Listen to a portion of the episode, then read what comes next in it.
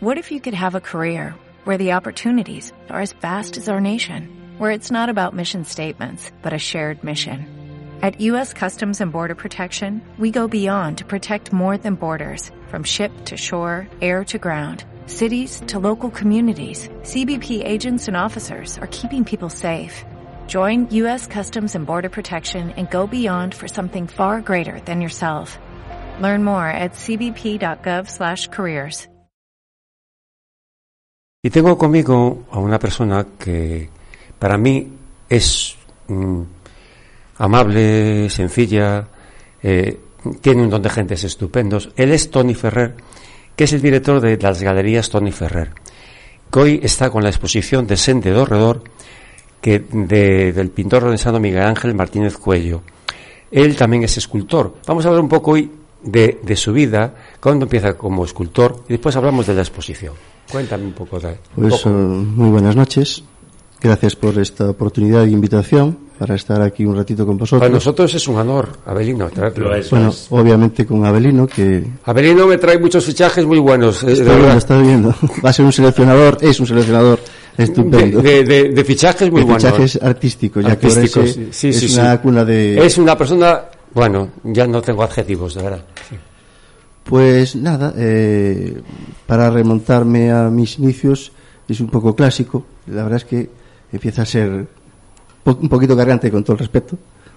Pero bueno, eh, prácticamente todo el mundo sabe que soy discípulo de Buciños, lo cual obviamente mucho honor y muy agradecido. Eh, ya de jovencito mis mejores eh, notas eran las artes plásticas. Digamos que puede ser que al final es verdad que hay algo en los genes o que cada uno tiene su, su sentimiento y lo plasma a su manera. En mi caso, pues eh, toqué un poquito los palos, tanto pintura y bueno, tuve alguna anécdota un poco incómoda en su momento por mis profesores de GB y demás, comento- como comentaban antes. Y, y bueno, pues eh, no me decanté para nada por la pintura. Y empecé pues con, con el tema de la escultura, con ayudando a, a mi maestro a.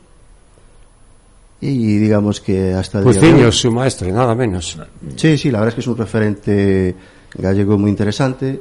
Eh, está afincado hace muchos años en Orense, realmente es lucense, de la zona Sí, concretamente de estaba Buciños. casado con una prima carnal de una, eh, de una prima mía. Sí, que aún hace, María Jesús, no, María no hace Jesús. mucho que estuve aquí con María vosotros, Jesús, sí, y María lo habíamos hablado. Por eso decía lo de cargante, de que inconscientemente siempre tenemos que El mundo un es un pañuelo. El mundo es un pañuelo, sí. Pero sí. sí, pero bueno, no hay inconveniente ninguno, que como decía, le tengo un gran cariño. Pues est- estuve y estoy, entre comillas, sigo colaborando con él, ayudándole, y pues me remonto al año 85, 86, casi nada.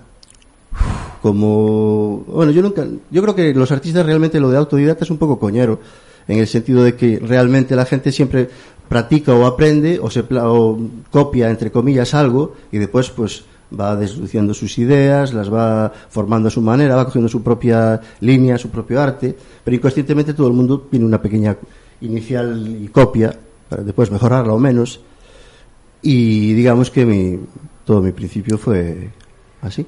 Eh, tu primera exposición como escultor, ¿dónde fue? Mi primera exposición, si hago memoria, creo que fue en el edificio, eh, lo que era el Ateneo, o sea que es el San Martiño, ¿no? Sí. La primera planta, que era una... Sí, el Ateneo, sí. Exactamente, el Ateneo. Pero claro, eso ya me remontó, pues, pues casi ni me acuerdo. En el 89 o... Allí fue, también fue presidente segundo Alvarado, del Ateneo. Mm. Y bueno, eh, fue una exposición graciosilla, estaba bien. Eh, realmente en ese momento era uno de los pocos artistas que hacía bronces, porque de, hecho había hecho exposiciones colectivas, pues ya no me acuerdo en qué año fue, también en el noventa y tantos o algo así, que, creo que lo habíamos comentado en alguna ocasión, que eran Bernes do que era una colaboración en el Concello con el Museo Municipal, y había, bueno, unos protocolos un poco raritos, porque todo eh, todo juez, no sé por qué, en vez de ser creativo o valorar un poco eh, la magnitud de las obras, pues el que le tenía una cierta tendencia o influencia un poquito a su estilo, pues no sé, eh, posiblemente por desgracia en este mundo siempre hay cosas que se dan a dedo, que me parece respetable, pero bueno, obviamente no lo comparto. Y quería decir con eso que yo ya, mm, antes que mucha gente haya hecho algún bronce, gracias a mi maestro y demás, que digamos lo mamé, como se dice vulgarmente, pues a la hora de haber aprendido todo el proceso, cuéntame. Eh, ¿Fue difícil aprender el proceso del bronce, por favor? No, porque al, al verlo cada día y al estar ahí colaborando y ayudando y, y, siempre dos cabeciñas piensan más que una y aunque mi maestro obviamente es maestro, pues lo típico siempre das algún consejillo entre comillas, como buen alumno, como buen discípulo y claro, va, íbamos sumando y la verdad es que, bueno, es un proceso, bueno, puedo explicar un poquito, pero es un pelín así en, a rasgos a largar líneas y demás, es, es breve también. Esto, pues, partes haciendo eh, una pequeña forma, pues lo típico que se puede decir, pues una tablita, un pequeño hierro, se inserta en esa tabla, puedes ponerle pues un poquito de tela metálica o algún trocito de, de madera mayores con, con unos con unos alambritos y entonces haces digamos como una, una armación a partir de ahí empiezas a, a crear, ¿no? a crear porque obviamente ya tienes hay mucha gente que muchos artistas que conozco que, que, hacen bocetos que hacen directamente un dibujo yo no sé si es que o lo aprendí de mi maestro o yo también pasé a, a ese grado que cuando alguien me consulta cualquier cosita me viene el flash la lucecita la inspiración llámale como quieras y ya lo veo ya lo veo acabado con lo cual no tengo que hacer ningún dibujo y ya lo tienes metido en la mente y empiezas a construir ya, sí claro. entonces ya, ya sé hasta la pátina que va a llevar con lo cual haces esa armación, como estaba diciendo al principio, empiezas a rellenarla de barro, vas añadiendo, sacando, ya vas dibujando sobre ella, porque al final el modelar no deja de ser dibujar en 3D. Y bueno, tú más o menos cuando ya estás contento o has parido esa obra que, que te ha costado con su barro y tal, que es muy dulce y muy agradable, pues digamos que ya la tienes más o menos rematada, te gusta, que siempre hay el proceso siguiente y de los demás pasos van a variar ciertas cositas, pero bueno, haces un vaciado o molde, que sería una escayola entre comillas, y una vez que tienes esa pieza, pues incluso puedo comentar, la pieza tiene que tener salida y entrada, con lo cual, digamos que la, imaginaros un vaso, lo divides por la mitad y echas escayola por un lado y por el otro, y, en y luego lo abres esas dos mitades. Obviamente por debajo no tendría nada, con lo cual eh, lavas ese, esa escayola, que le sacas todas las impurezas de ese barro, eh, queda bien húmeda, la vuelves a, a, unir, derreterías cera, porque realmente... Qué eh, trabajoso, Manuel. Sí, bueno. a ver, yo intento no, no, no, alargarme mucho, pero sí que tiene... No, no, no, no eh, oye, explícalo porque es importante con nuestros oyentes les interesa Entonces, saber cómo... eh, tienes el vaciado, eh, haces eso, una vez lavado, una vez tal, derrites cera. Por eso, eh, todos los bronces, hay varias técnicas, eh, cera perdida, eh, microfusión y a la tierra. En caso, digamos que en mi caso realmente trabajo la, las tres facetas, pero la que más uso, digamos entre comillas la más fiable y cómoda, aunque tenga pues unos protocolos a seguir, es la de cera perdida. Y como os comentaba, pues eh, uniste el molde, derrites esa cera, esa cera por ese, ese hueco que te quedaba de la parte de abajo, pues eh, viertes cera líquida, por lo cual tenía que estar el molde húmedo, si no se pegaría, porque la, la escayola es, es, porosa y es seca, entonces se pegaría. Haces un boleo, es, es bueno, como si fuera una especie de cóctel, y tú vas eh, cogiendo con esa cera que tiene dentro, vas generando una película, y tú vas valorando el espesor que necesitas para después reproducir la pieza.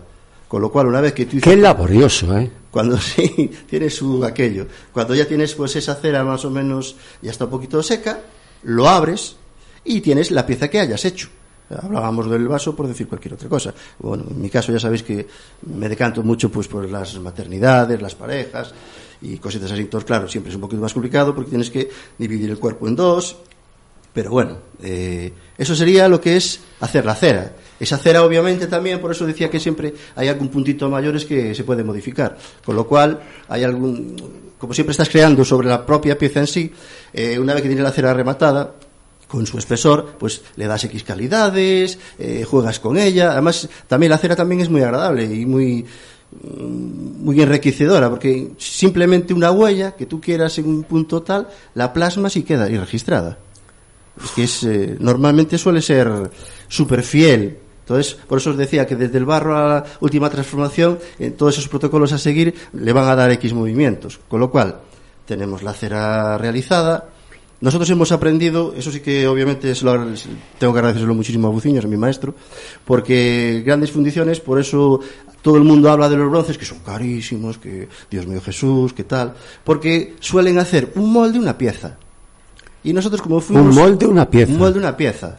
Entonces, claro, eh, nosotros lo que hicimos fue eh, aprovechar esos moldes, generarlos un poquito más grandes y en vez de meter una pieza por molde, pues metemos X. De hecho, si tienes que hacer un múltiple, pues, yo sé, por ejemplo, de 10 piezas, las realizas. Con lo cual, eh, me remonto a lo anterior, estábamos con la cera, esa cera que di el paso a lo de los a lo del molde en sí, entonces esa, esa cera, por ejemplo, digamos los 10 vasos que habíamos hecho, por así decir, o los 10 desnudos, lo, los unes y con los propios churritos, que se llaman más o menos así, que de cera, pues los, los unes. Y tienes que tener, eh, guardar, eh, un, bueno, unas distancias y unas medidas razonables, con lo cual esas piezas tienen que estar muy bien fusionadas, nunca se puede tocar, porque si no, claro, al desaparecer, por eso es cera perdida, se unirían y entonces se estropearían ambas piezas. Con lo cual, eh, unes las piezas con bebederos, con los churritos estos, y tienes que guardar ese protocolo de todo, todo tiene que tener toda su entrada y toda su salida. Por eso es cera perdida. Con lo cual, una vez que tienes, digamos, el árbol hecho, que se llama árbol de fundición, pues uniste esas piezas con ese protocolo entrada-salida. Arriba le pondrías un cucuruchito para que entrase el bronce. Abajo de todo le pones una o dos salidas para que salga la cera me reivindico, me repito, a cera perdida, y desde ese punto más bajo, arriba al cucurucho, le pones como una calita. Que cuesta construir es que esto, da, eh. da, da, da su rollito. Su trabajito, ¿eh? Eh, le pones una, un- es como una cala para que pierda los gases. Ese árbol lo insertas eh, en una tabla, con, también con tierra reflectaria, que normalmente suele usarse eh, álamo 70, que es una escayola específica para esto, que aguanta mejor las temperaturas. Y una vez que tienes eh, colocado ese árbol, eh, lo- le pones un cilindro mm, del espesor que no toque, obviamente, como decíamos al principio, que, cubra toda la pieza y, a la- y al mismo tiempo que sea un poquito cónico. Para la hora de tener que elevarlo, moverlo con un polipasto, pues un polipasto, una grita de estas pequeñas, que nunca tengas el riesgo de que caiga y se vaya a frichufas todo. Eso, eh, metiste el árbol, lo rellenaste con la chamota y el álamo 70 este que hablábamos, eh, una vez que fragua, lo metes en una mufla o horno, y eso tienes que tenerlo tres días aproximadamente, a una temperatura más o menos... En cocción, creo que es una pequeña cocción, ¿no? Sí. menos y exactamente, y vas a más. Eh, acabas alcanzando unos 600, 700 grados como mucho. Y ahí sería lo que es sacar la cera en sí. Con lo cual, eso al, transcurso de dos o tres días, de esos tres días, vuelves a ponerle la chapa, bueno, abres el horno, sa- lo sacas que normalmente tiene una vagoneta, le vuelves a poner la chapa, la, la sacas al suelo, lo sellas y ya derrites el bronce, que sí que ya es otro rollito porque ya necesita 1100 grados, tener mucho cuidado porque no es compatible con la piel, que obviamente quema, y bueno, sería así un poco eh, lo que es la fundición. Después, Qué obviamente, trabajoso, mano, esto. pa- una, una vez que, que está el bronce frío, tienes que sacar otra vez la chapa, romper esas tierras, todos esos bebederos que habíamos unido con las piezas en sí, hay que recortarlos, tener mucho cariño a ambas, porque si no, si le metes un tajazo, pues tendrías que volver a sol- tendrías que soldar. Y luego, pues una vez que tienes la pieza que empezaste en antaño en barro, que tuvo sus pequeñas transformaciones porque creativamente a lo mejor le has hecho alguna cosita mayores, eh, la patinas. Le das unas pátinas, que yo casi siempre uso mucho ácido nítrico y nitrato de cobre para que tenga ese tono Ya. verdoso perenne de, de antaño. Ya, ya, ya, ya. Y luego, pues ya, pues eso, para insertarla en una peana que casi siempre usamos o algún mármol o piedra del país y demás. Y después, pues obviamente que le guste a la gente y ese penitente que le ha gustado, que se la lleve a casa para disfrutarla. Has hecho muchas exposiciones, ¿no? ¿Cuál fue la primera? La primera, como hablábamos antes, la del Ateneo. Y después... Sí, ya. pero, pero después del Ateneo, fuera de Orense me refiero. Eh, de fuera de Orense he hecho exposiciones en... Es que como soy un desastre para los nombres y mi memoria es de pez, pues eh, soy muy malo para todo esto. Bueno, pero así que te, tú recuerdes. Pero sí que tengo hecho, incluso bueno, a nivel de toda España. Eh, hombre, la, la más graciosilla, entre comillas, pues fue en el Festival Intercético entre Lorient y Gran Bretaña. Pero ya tampoco me acuerdo el año en que fue. Que había, un señor me había visto en una entrevista que me había hecho la gran Ana Quiro en la televisión de Galicia. Y me vio allí, el, el señor vivía en Madrid, indagó, me vino a buscar a Orense, eh, contactó conmigo y se llevó unas piezas mías pues al festival este intercético. Y fue una exposición colectiva y así, bueno, pues podría darle bombo y bombo. Si hay personas que quieran contactar contigo para comprarte alguna escultura, ¿cómo pueden? Tu correo electrónico, por favor.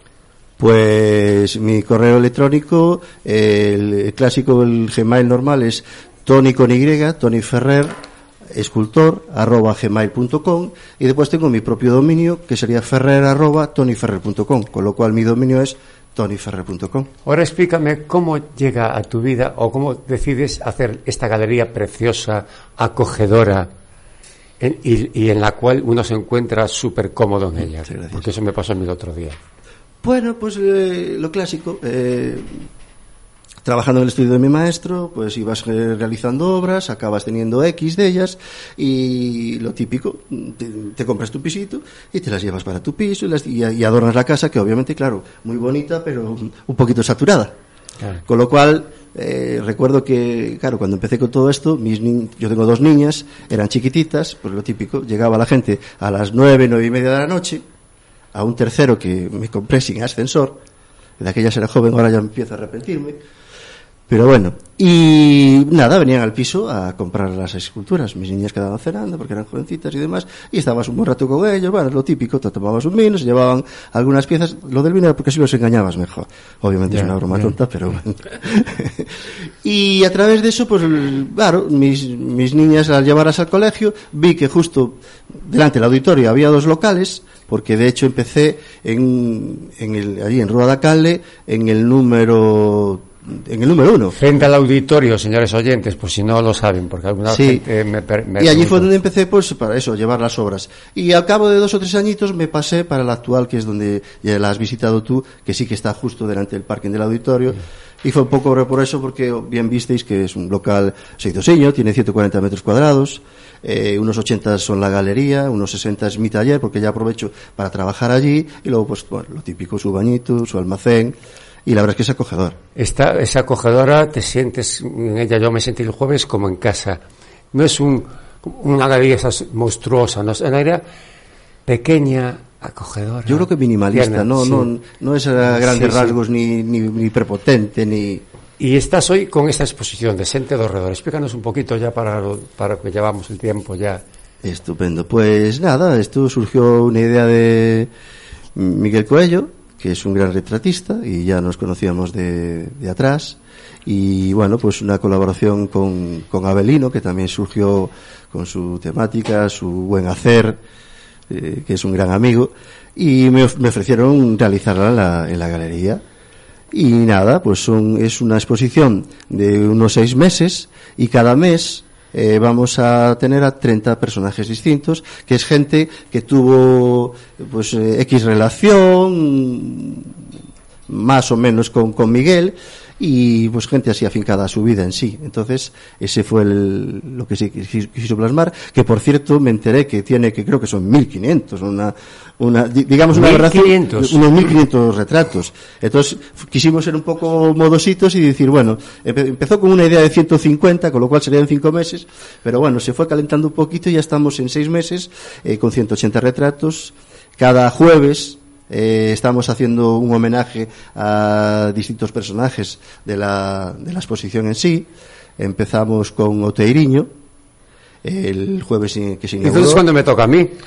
En breve, en breve. Eres uno de los candidatos, De todas formas, si me permitís, si me es una broma, es una broma, ¿eh? ¿eh? nuestro amigo Fernando Gabelo va a estar ahora, este, este jueves, recitando, y esto sí que ya es una primicia, nadie lo sabía hasta aquí, lo vamos a decir ahora, y recitando un poema o varios dedicados a su amiga Marina Sánchez. Marina Sánchez. Sí, que este jueves es el homenaje a ella. Pues Tony, es primicia, encantado de que vengas a... Sí, pues sí, para mí es un honor, porque Marina es una persona que me ha ayudado mucho cuando empecé a retomar mi carrera de actor y me ha ayudado mucho con Solo y, y es algo así como de familia también. Estupendo. Tony, pues muchísima suerte con esa galería. Muchísimas gracias a vosotros por esta oportunidad de poder de verdad. por las Y espero verte muchas veces y, y de verdad, eh, aquí tienes tu casa para lo que necesites. Yo creo que a partir de ahora voy a tener como manager aquí a Belino porque es un crack. Sí, es un crack. Nos solucionan las papeletas todas. o sea que vamos a tener que darle un sobresueldo y, que nos lleve a Miguel, a mí. Que Dios nos dé salud a los dos porque eh, Abelino está haciendo una gran labor por la cultura y este programa, gracias a Manuel, eh, también está haciendo una gran labor por, la cultura porque me lo ofreció a mí y estoy hoy muy orgulloso de estar en esta casa. un placer haber estado. Eh. Gracias a los tres. Eh, eh, te dedico una canción de ABBA, de Waterloo, ¿te acuerdas? De televisión. ¿cómo no? Pues señores oyentes, para todos ustedes, Waterloo de ABBA.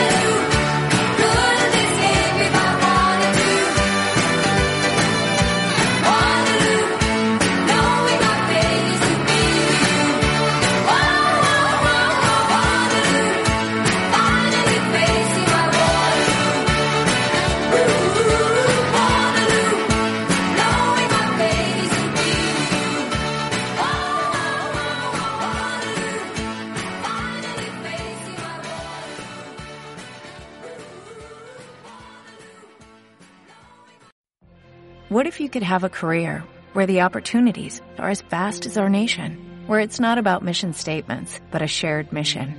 At U.S. Customs and Border Protection, we go beyond to protect more than borders, from ship to shore, air to ground, cities to local communities. CBP agents and officers are keeping people safe. Join U.S. Customs and Border Protection and go beyond for something far greater than yourself. Learn more at cbp.gov/careers.